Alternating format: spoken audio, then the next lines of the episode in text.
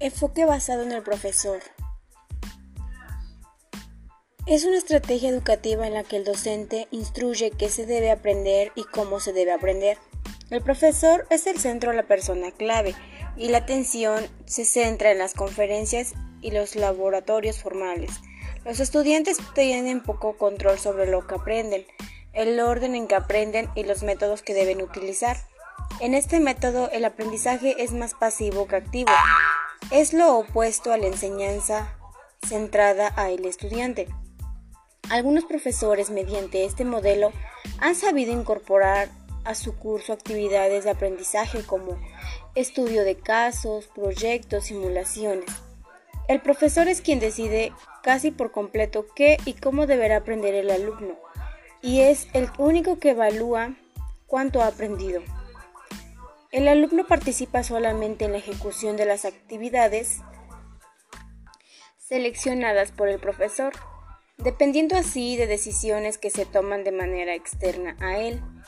El modelo tradicional, la adquisición del conocimiento, es el objetivo principal del proceso de enseñanza-aprendizaje y la exposición del maestro ocupa un lugar preponderante.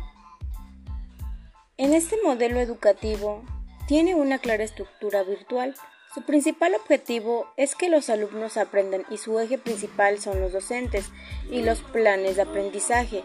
Dominio la importancia de los datos en lugar de los conceptos y presto poca atención a las actividades participativas. La memorización es gratificamente y se reconoce la copia poco confiable del contenido entregado, por lo que no suele desarrollar la creatividad y el desarrollo personal de los siguientes estudiantes. Los resultados que proporcionan el modelo son básicamente los siguientes. 1. Promover las actividades pacíficas de los estudiantes para que no puedan desarrollar plenamente sus habilidades críticas o de razonamiento.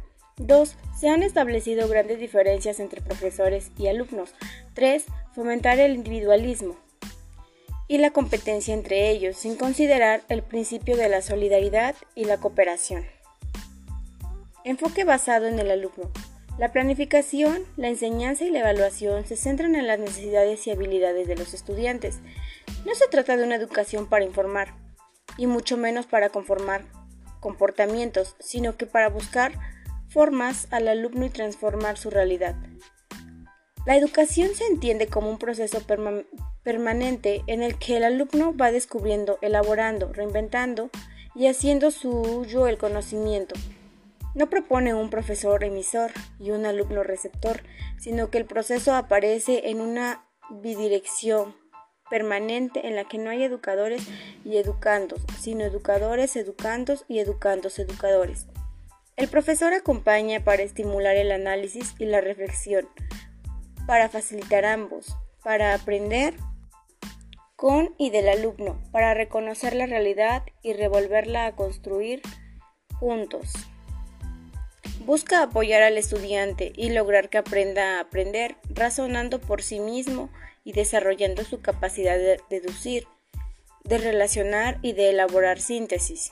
Le proporciona instrumentos para pensar, para interrelacionar hechos y obtener conclusiones y consecuencias válidas se basa en la participación activa del alumno, en el proceso educativo y la formación para la participación de la sociedad, pues propone que solo participando, investigando, buscando respuestas y problematizando se llega realmente al conocimiento.